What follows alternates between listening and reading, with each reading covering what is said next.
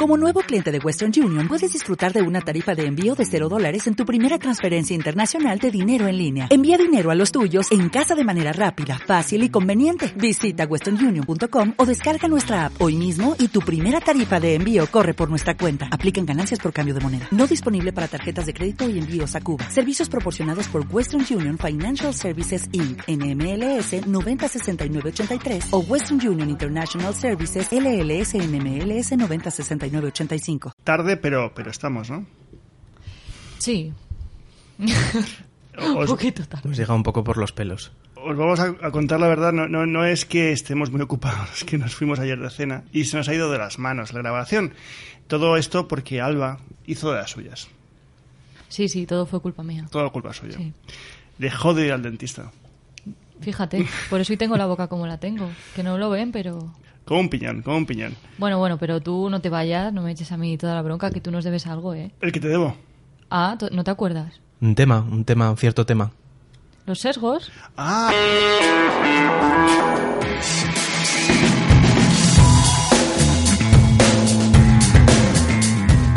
Mientras tanto, nos podéis seguir en el hashtag eh, Podcast Ilusión o si queréis nos podéis pues, comentar en las redes sociales, en Twitter, en Instagram, arroba Illusion Labs y por supuesto en nuestra página web donde no solamente estamos todos nosotros, sino todos nuestros podcasts, que por cierto, ya somos cuarentonos. Sí, ya, estamos en una edad... Capítulo 40. Los de Conectando, ¿cuál era? 60 y algo, ¿no? Es que sois esos, ya están las Bueno, bueno, pero yo creo que... Pero a ver, eso está si muy paran ahora en verano y, y, nosotros seguimos un poco más... pues vamos a 43. ¿eh? A este ritmo no. A este ritmo no las conseguimos, ¿eh? Con tanta comida no, no llegamos, ¿eh? Y además Conectando Puntos creo que siguen este, este verano. Me han dicho que, que si se lo pedimos van a estar trabajando todo agosto y además van a hacer dos capítulos por semana, ¿verdad, Miguel Ángel? Te ríes. Bueno, esta semana hemos conocido que las enfermeras que están desarrollando su actividad en el sistema público de salud de la comunidad valenciana, Alex, podrán indicar y autorizar la dispensación de medicamentos. Qué guay, pero supongo que serán un tipo de, de medicamentos, ¿no? Sí, bueno, al final se unen a Andalucía, que ya lo hace. Esta comunidad autónoma, la comunidad valenciana, es la segunda con mayor número de profesionales acreditados después de Andalucía, que tiene 20.000 unos son poquitos. Justo también los más grandes. Eh, yo he leído sobre esto, pero reconozco que no, no estoy muy familiarizado. Lo, entiendo, lo comprendo y lo comparto. Me explico.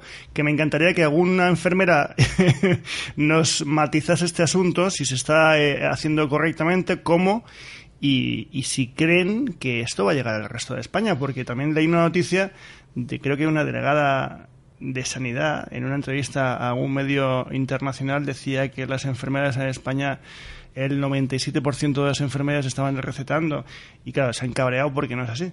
Entonces, bueno, eh, esa noticia es muy buena, pero me gustaría que alguien con cierta autoridad me lo, me lo, me lo matizase. Sí, cuidado que el requisito para acreditar la competencia en prescripción a este tipo de profesionales es que tengan una experiencia profesional mínima de un año.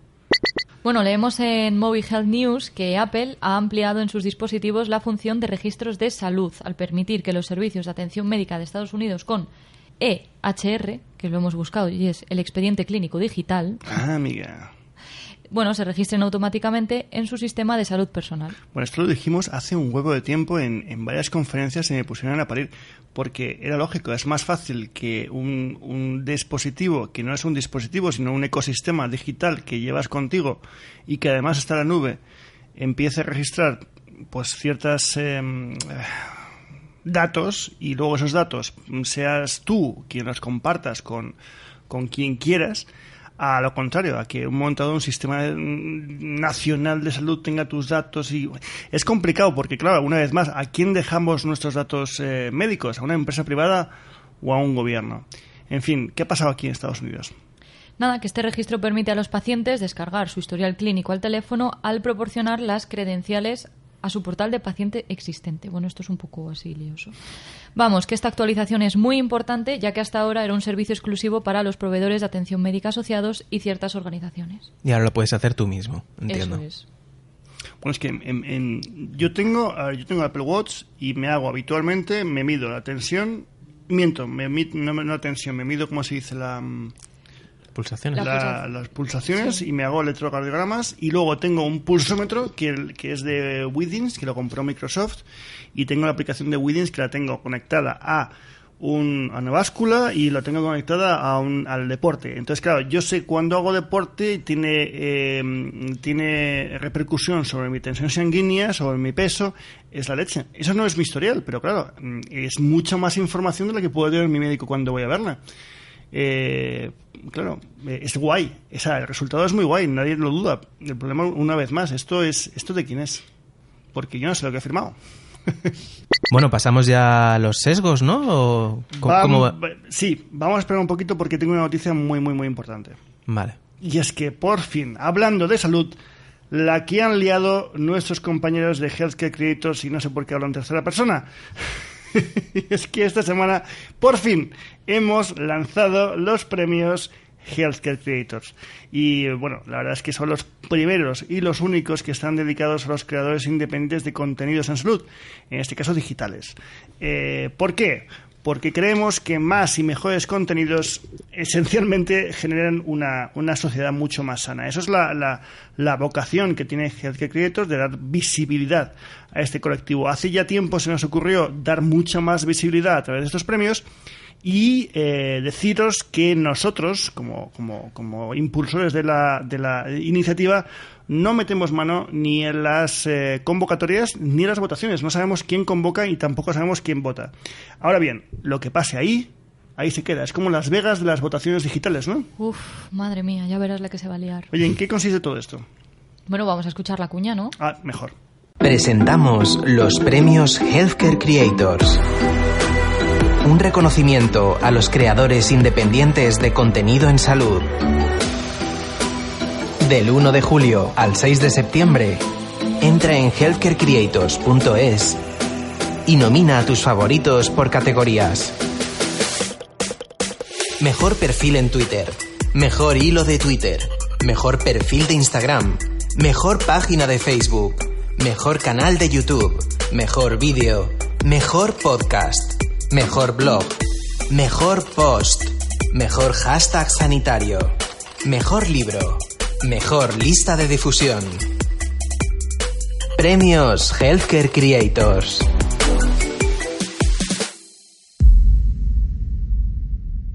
Qué, qué, voz más bonita y aterciopelada tiene el, locutor de la cuña, ¿verdad? es que este, este locutor es, es magnífico. Bueno, con tantas categorías, es normal que no que nadie tenga claro cómo funciona esto, también os lo digo. A ver, es que hay dos patas. Hay que entender que primero tenemos que saber mm, quién es quién, o sea, quién está eh, nominado a qué categorías. Y ahí hemos intentado ser lo máximo, lo más abiertos posibles. Sí, porque como decía la cuña, tenemos un montón de categorías. Mejor perfil en Twitter, mejor hilo en Twitter, mejor perfil en Instagram, mejor página en Facebook, mejor canal de YouTube, mejor vídeo, mejor canal de podcast, mejor página de blog, mejor post, eh, mejor hashtag sanitario, mejor libro y mejor lista de difusión. Vamos. Increíble. A ver, con eso intentábamos abarcar todo el mundo digital que a día de hoy es lo que está moviendo mayor número de atención. Sí que es cierto que que es lamentable que Conectando Puntos lo explique mejor que nosotros. La semana pasada. que acabo de escuchar hace un rato y yo, joder, esos cabrones lo han explicado mejor que nosotros mismos. El carrillón, ¿no? El carrillón, efectivamente. Eh, al final, bueno, las categorías, eh, eh, insistimos, están hechas para que intentar abordar el máximo y más diverso número de participantes. Digo diverso porque sí que es cierto que hay un grupo de personas que tienen mucha atención porque lo hacen muy bien, porque, porque son gente genial y además entretienen mucho y además aportan un montón a la comunidad, pero sabemos que hay mucha más gente que no tiene tanta atención pero son tan geniales como, como los de los que tienen tantos followers y aquí nos lo que la, vocación de todo esto es dar voz precisamente a toda esta gente que quizás no tiene tantos followers pero aportan tanto o más entonces bueno Alba ¿cuáles son los plazos? Bueno los plazos de nominaciones son los siguientes hasta el día 6 eh, se puede votar ¿pero todo el mundo o no? Nosotros no podemos votar. No podéis votar, no os dejo votar. No, no podemos, ¿no, Alex? No, hombre, sería tongo. No somos profesionales sanitarios. Efectivamente. Solo pueden votar los profesionales sanitarios. ¿Cómo lo vamos a comprobar? Pues muy sencillo, manualmente. Cada entrada, cada registro lo vamos a ver, vamos a ver, vamos a comprobar que quién es quién mediante correo electrónico, mediante perfil en redes sociales y evidentemente pues eh, que no haya, eh, eh, lo más importante es que sea transparente y que no haya duplicidades. Y evidentemente no nos podemos votar a, a nosotros mismos, primero porque no somos eh, somos parte, segundo porque no somos personal sanitario y tercero porque porque el podcast Ilusión lo petaría. No podemos ganar todo. Eso, eh, bueno, vamos a dejarla conectando, es que se llena algún meritillo, ¿no? Al- Algo bien han hecho. Algo, algo sí. Oye, Sí, oye, falta una nominación que es al mejor, al mejor eh, ukelele, eh, solo el ukelele. ¿No está? No- No, Seguro. Seguro. A ver, no, se- no se nos ha traspapelado porque había un montón de categorías. no, no está, no no, está. es verdad, es verdad. Lo que jode es que lo hagan mejor que nosotros, incluso vendiendo nuestro tema. En fin, ¿y qué más? ¿Qué plaza seguimos? Cerraremos las nominaciones el 12 de septiembre y las abriremos hasta el 31 de octubre. Ujú. Y luego el 4 de noviembre ya se cerrarán las Espera, votaciones. has dicho algo muy raro. A ver, es que pone 1 de julio apertura de nominaciones, 6 de septiembre cierre de Votaciones. Ci- se- Claro, primero es el plazo de las nominaciones y luego de las votaciones. Sí, es que no me queda claro ni a mí. A ver, aquí hay dos periodos. Primer periodo que es de nominación que empieza ya hasta el 6 de septiembre. Luego, a partir del 12 de septiembre, empiezan las votaciones. Es. Haremos una, un junte de todos, porque claro, la gente pone conectando puntos, pun- los podcasts, pone no sé cuánto. Entonces, hace falta unificarlo, nos cogemos unos días y a partir de ahí ya se abren las votaciones, que puede votar todo el mundo una vez por categoría.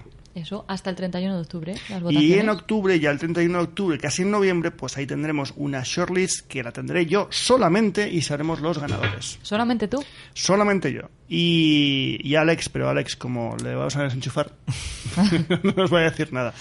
Vamos a poner a cargar a Alex a- hasta que lleguemos a la entrega de premios para estar a tope. Ah, está a tope. Una pregunta, Alex. ¿Creéis que tenemos que hacer lo que hace la gente? Eh, lo que hace los humanos. sí. Eh, sí, claro, hay que imitarlos al máximo posible. Seguimos opiniones y conductas. Según Óscar eh, Villarroya, que es un investigador y profesor de neurociencia de la Universidad Autónoma de Barcelona y que tiene un libro maravilloso que se llama Somos lo que contamos. Y hoy, precisamente, vamos a hablar de, de todo esto. Y todo lo que decíamos de lo que es los sesgos, los sesgos cognitivos, eh, Oscar lo cuenta mucho mejor en su libro. Ya sabéis que los sesgos cognitivos se utilizan muchísimo cuando hablamos de comunicación, de publicidad, de marketing. Y es que, digamos que son esos huecos, esos eh, fallos en el sistema, el cual los humanos nos las meten dobladas. Y hay un montón de sesgos y de, y de falacias, que son cosas diferentes pero están muy conectadas. Primero, sesgo de proyección. ¿Sabes lo que es, Alba? No, no sí, sé lo lé- que es. léelo. Venga, vale, venga. pues mira, sí, todos tendemos a pensar que la mayoría de la gente piensa igual que nosotros, aunque no tengamos ninguna justificación para ello. ¿eh? Claro, nos proyectamos nosotros mismos en el resto de, la gente. Claro, una vez más, ego. Sesgo de confirmación, este me encanta, y es la tendencia a atender preferentemente a aquellas personas que apoyan nuestros puntos de vista preexistentes. Esto es lo que pasa en Twitter. Esto es Twitter. Esto es- esto, vamos a hacer un, un sesgo de confirmación llamado Twitter, y además solo quiero hablar de, lo- de- mi libro, ¿no? Esto es así.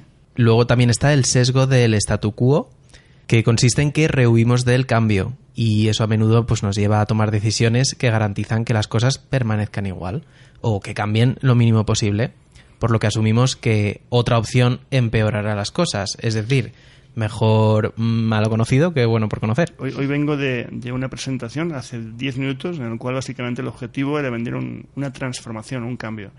Y hemos tenido que darle la vuelta a la campaña y decir que era un movimiento. Para que es una idea de que estos sesgos sí que cambian mucho la comunicación cuando se hace a grupos. Eh, luego hay un sesgo que me flipa. Y es el sesgo de negatividad. Y es que prestamos más atención a las malas noticias porque percibimos que son más relevantes o importantes. Y atención, más creíbles. O sea, que, que cuando vemos una mala noticia pensamos que es verdad por sistema. ¿Alguien Somos ve- un poco emo. Totalmente. Las noticias, bueno, digo la sexta porque es lo que yo veo, pero pasa entre 5, pasa en Antena 3. Tú estás viendo política, de repente pasas economía, luego niño muerto, luego eh, otra vez economía, luego mujer maltratada muerta, además con detalles muy jodidos. Y claro, dices, hostia, esto es noticia, pero claro, los detalles no. Me explico. Es que se meten en, en el ajo y dices, ¿por qué hacen esto? Mira, otro día puse un tuit precisamente, yo hace mucho, muchísimo que no veía el, español, el diario, ¿no?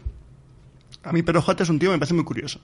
Y entonces, eh, insisto, hacía por lo menos dos años que no leía el interés de repente veo noticia de Pedro Sánchez, bueno, pues en su línea, noticia de lo que está pasando con las negociaciones, en su línea, la que sea, y de repente eh, la historia de una familia que había muerto un niño eh, en un caballo y el otro dos años entonces quemado en un coche. ¿De verdad que eso es noticia? A la misma altura, ¿eh? Entonces te das cuenta que efectivamente somos morbosos. Y Mm, cuando hay algo malo. Es jodido. Bueno, mirar a mirar los, los documentales, que tenemos un documental en Netflix de Alcácer, que es muy bueno, por cierto. Pero al final es, es que nos gusta el morbo, lo negativo. Es como que estamos en tensión, ¿no? Sí. Yo por eso mm, me he desintoxicado y ya no tengo tele. Me he quitado el cable de la ¿Te has tele. quitado la tele? Totalmente, sí, sí. Desde el, nuevo piso que ¿Y estoy. no, y no tienes ni, ni eh, me Netflix ni nada? Sí, claro. Ah, bueno, tele, Pero me quiero decir, no tengo mm, telediarios de televisión en abierto. Es Tengo más feliz. Vídeo bajo demanda y decido en cada momento lo que quiero. Bueno, es que sexo de natividad, de hecho en el libro se, se explaya mucho más, no en este capítulo, sino en otro, y es que habla básicamente de que el cerebro humano, eh, para sobrevivir, tiene que estar en tensión y tiene que estar atento a lo malo para poder sobrevivir. Y ahí, de ahí viene la cosa. O sea, que eso lo vemos como algo, como un peligro, empatizamos, porque empatizamos, porque- sobre todo cuando a mí me afecta mucho cuando hay niños de por medio. Lógicamente, soy papá, pero en el fondo lo, lo que está haciendo el cerebro es intentar aprender cómo hacer para que no nos suceda, que es muy heavy. El sesgo es de prominencia. Vamos, que nos fijamos en los aspectos más llamativos de una situación. Los humanos tendemos a preferir lo más evidente como lo más probable. Esto es muy de empresa, Sí, sí. de comité de dirección. También está el sesgo de verdad ilusoria. Esto no sé si tiene que ver con nuestra agencia o... Total. Eh, el- este sesgo consiste en que una mentira repetida muchas veces acaba percibiéndose como un- verdadera o como verdad y porque oír repetidamente que un hecho cierto es incorrecto puede cambiar nuestro juicio sobre la veracidad. Esta le podemos llamar también un Trump, un sesgo Trump. Un política. ¿No os pasa una cosa? Que esto se ha utilizado tanto que ahora mismo cuando alguien repite mucho una cosa, dejo de... yo la filtro. O sea, es como que si alguien me dice, me da igual que sea un político o una empresa, si me dice más de cinco veces una cosa, te juro por Dios que inconscientemente la filtro. Es como la publicidad. Y lo digo porque suele ser muy machacona. Y cuando alguien te dice, yo qué sé, que si este dato, este dato, este dato, por ejemplo, Madrid Central eh, está contaminado y es mentira, da igual, si es que me lo digas cinco veces, no lo voy a escuchar. O sea, lo voy a filtrar porque yo tengo una opinión creada, ¿no? Es muy complicado. Y bueno, seguimos. Sesgo de eh, selección observacional. Y es la creencia a que algo sucede más habitualmente después de lo que hayamos detectado por primera vez cuando en realidad su frecuencia no ha cambiado. En este sesgo también está el origen de creer que una coincidencia que nos ha ocurrido es algo más que una mera coincidencia y es normal, estamos más atentos a las cosas que esto que, bueno, queremos que las cosas que pasan puntualmente pues no es, no es. A no mí es esto me ha pasado mucho en publicidad también. ¿Cómo? que algo que, que, que lo has tenido, una publicidad de, de display en la calle o, de televisión, que lo, lo has estado viendo, pero de repente te fijes en un detalle y a partir de ahí no haces más que verlo. Sí, eso es verdad. Eso es como lo de cua- cuando ves muchas embarazadas, ¿no? Que eso le pasa a algunas mujeres. Como piensas en niños o en embarazos y de repente solo ves embarazadas. Bueno, Bueno, a mí me lo han contado muchas chicas. Yo te cuento que durante seis meses solo veo carritos de, ca- de- de bebé. ¿Ves? O sea, Claro. me hice experto en carritos de bebé. ¿Y sabes, sabes cuál compré? ¿Cuál? Después de comparar precios, mirar el que quería mi mujer. Bueno, falacia del jugador. Seguro, seguro que te ha pasado. Examinas las posibilidades de que algo ocurra y sobreestimas los acontecimientos anteriores creyendo que eso se va a incluir en los resultados futuros. Esto es de, de- esto es ludopatía pura. Vamos. Bueno, se trata de una sensación de que nuestra suerte tiene que cambiar con el tiempo y que la buena suerte está en camino. Esto se utiliza mucho para la motivación de la gente, ¿no? En Sí. plan, algo bueno nos tiene que ocurrir, ¿no? ¿Por qué? Y en la tecnología también, tú dices, lo he reiniciado cinco veces, pero yo creo que esta es la buena. Yo creo que si lo reinicio seis, va a empezar a Esto le funcionar. pasaba a hace una semana. Sí. lo he borrado dos veces el móvil. Luego, ¿qué más tenemos? Tenemos eh, el sesgo eh, racionalizador de las malas decisiones. Este, este es muy bueno. Y es que también denominado como síndrome de Estocolmo del comprador. Y es la forma de justificar nuestras compras. Yo lo siento mucho, la quiero un montón y la adoro más que nadie. Pero es que, es que cuando leí esto, solo pensaba en mi hermana. justifica cualquier compra de una manera muy inteligente. Entonces dices, me he comprado esto. Y dices, ¿que estás loca? No, no, te cuento. Y te da una explicación súper lógica de por qué lo ha comprado a pesar de que no podía. Y dices, pues tienes razón. ¿Y por qué no lo hago yo? Y luego te vas a casa y dices, pero seré gilipollas. Cuidado, esto me parece un... Esto es un síntoma de inteligencia. Mal utilizada, pero inteligencia. Sí. El autoengaño. El autoengaño, efectivamente.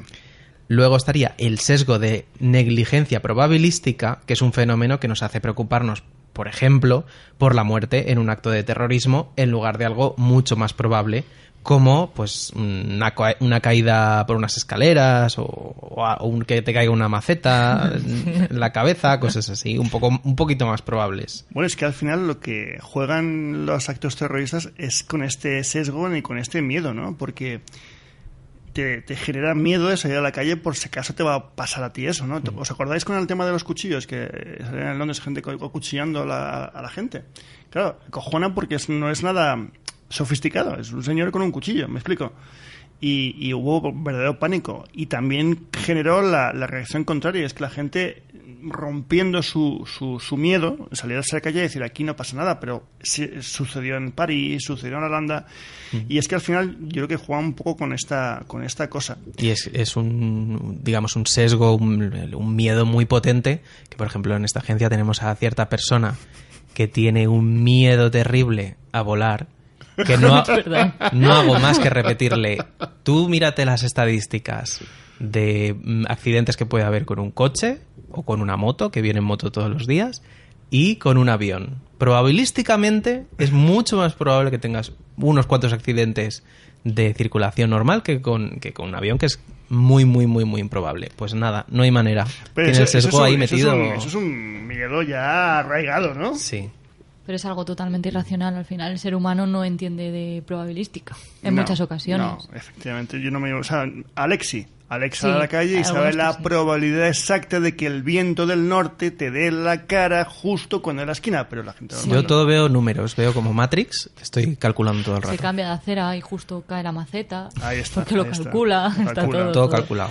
Luego está el efecto de ajuste, también muy chulo, y es la tendencia a evaluar algo sin conocer su valor, estableciéndolo mediante la comparación de los elementos que- de los que disponemos. La razón por la que escogemos muchas veces la opción de coste medio.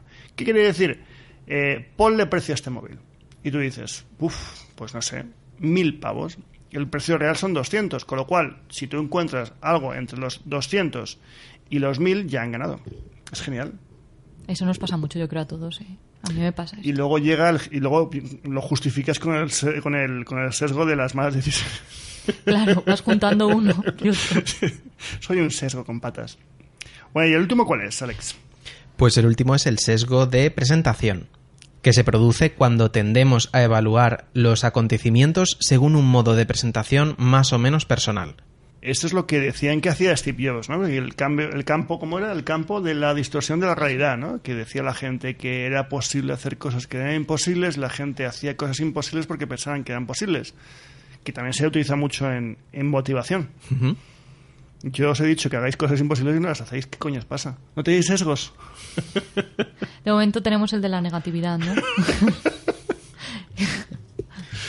Yo, yo me quedo con el de, con el de. No sé. Sí, venga, negatividad. También me gusta. Me- o me ha gustado el del sesgo de la negligencia. Joder, negligencia probabilística. Porque tú le- Yo te digo ahora mismo, tienes un sesgo, un sesgo de negatividad y te lo crees. Pero si yo te digo, oye, a ver, Alba, tú lo que te pasa es que tienes un sesgo racionalizador de las malas decisiones y te quedas flipada. Dices, Sí. tú eres tonto. Yo, ¿cómo? ¿Cómo? ¿Cómo?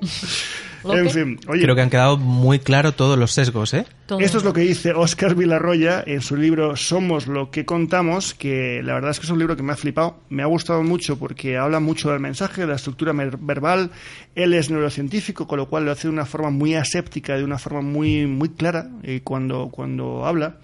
Y creo que vamos a abordar más veces este libro porque tiene cosas que son chulísimas. De hecho, eh, me, me gustaría abordar la semana que viene algo de las fake news, porque creo que, que es el único que las ha abordado de un modo muy inteligente. Me explico. No es que sea más inteligente o no, sino que es que lo hizo de un modo que lo analiza tan fácil que, las, entre comillas, las entiendes. Y la verdad es que mola mucho. Insisto, somos lo que contamos de Oscar Villarroya.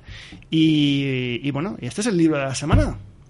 Oye, ¿y es posible superar todos estos sesgos? ¿No tenerlos? Yo creo que no. ¿O estamos condenados a...? Mira, ¿Cuántos son? a vivir Uno, con ellos. dos, tres, cuatro. Son doce. Yo tengo, yo tengo trece. Tienes trece. yo vivo con. yo Es el sesgo de Fefo. Soy el sesgo de Fefo. Pero Eh, no todos tenemos por qué tener todos los sesgos. Él habla de que no es que los tengamos, no son fallos, o sea, no son patologías, simplemente son formas, en la, es la forma en la que nos contamos la realidad. Porque tu realidad no es la que tú vives, sino es como te la cuentas. Igual que la mía, por eso hay discusiones, porque a lo mejor yo te tiro el vaso de agua y tú crees que ha sido aposta, con lo cual confirmas que soy un cabrón. Pero para mí es un accidente, mientras que Alex, que es aquí el, el analítico, se ha dado cuenta que lo que hay es un cabreo. Entonces, ¿qué ocurre? Que no es lo que pase, sino es cómo lo entiendes, lo que significa. Y ahí está estos sesgos. En cada momento aparece un sesgo o aparece otro. A ver, no es que estemos enfermos, no es que estemos mal. Hay gente que sí. Pero yo creo que en un momento dado es cómo nos contamos las historias y en qué momentos eh, eh, utilizamos muletillas, que eso es lo que son, para justificar la realidad. Yo no sabía, habla de una patología que es tremenda y no sé cómo se llama, la voy a buscar para la semana que viene. Y es que es una patología que, mm, que es cerebral y es que mm, alguien eh, de repente mm, reconozca a una persona, por ejemplo, además pasa con las madres. O sea, tú reconoces a tu madre, la ves, pero no sientes, no sientes que es tu madre. Entonces, eh, la, la forma que tiene el cerebro de justificar eso es que alguien ha suplantado a tu madre. Y es una patología que está escrita. O sea, yo no lo sabía, lo flipé. Y, es, y, y se descubrió que era una patología porque alguien o un psicólogo lo publicó. Oye, tengo un paciente que hace esto. Y entonces apareció un mogollón de pacientes en todo el mundo que pasaba lo mismo. Entonces, por lo visto, es un problema neuronal y es, tiene que ver con las conexiones cerebrales. Y es precisamente, no es falta de empatía, es que esa parte que conecta con las emociones, pues se desconecta. Y no me preguntes por qué pasa con la madre, lo cuenta el libro mejor que yo, porque ves que me quedé flipado. Entonces, si algún, día, si algún día piensas que yo no soy yo y que me han suplantado y que la cosa va mejor, es que, es que estás mal de la cabeza. Yo ya sabía que lo estaba, ¿eh? Es una confirmación. sí. Madre mía, el cerebro es mm, un abismo. Yo os digo una cosa. Alba, ayer, en su momento más, más desfasador de la noche, de la tarde, ¿lo digo o no lo digo? No sé, tú sabrás, tú sabrás. Venga, lo voy a decir. Se tomó un Cosmopolitan con azúcar. Sin alcohol. Perdona, Alba no bebe. No bebe alcohol. No bebe alcohol. Bebe Agua otros sí. líquidos. Que vayan apuntando, conectando puntos todos, todas estas cosas. Esos pequeños detalles. Pero luego no tomo gominolas. Me parece fatal. En fin, resumen del día. Que Conectando Puntos vende mucho mejor que nosotros el, los premios Creators. Que hay noticias muy chulas y esperemos que nos las confirmen por, por Twitter y que eh, el ser humano está mal de la cabeza. En fin, que me despido. Eh, soy José Antonio Guacil, que no os he presentado. Está aquí Alex. Iba a decir Alex Ubago. Está aquí Alex Ubago que nos va a interpretar. Y a continuación voy a cantar mi último single. Ale- Hoy tienes un sesgo de, de nombres. Ahora voy a decir Alex Bezos. Bueno, ¿Pero qué pasa? Yo soy quien tú quieras que yo sea. ¿Pero qué, por qué? Te lo juro, te juro por Dios que voy a decir... Alex Barros, coño. El mismo, no el motorista famoso. El otro. Y Alba Muñoz. Ubago. Alba, Uba- Ubago. Al- Alba Pausini. En fin, hoy yo soy José Antonio Guacil. Muchísimas gracias por todo. Eh, ¿qué, qué capítulo más raro el 40. Ha salido el lunes. Estamos todos un poquito hechos mierdas. Es que entrar en los 40 tiene esto. Tiene los suyo. A partir de aquí- Todo para abajo. en fin. Adiós. Hostia.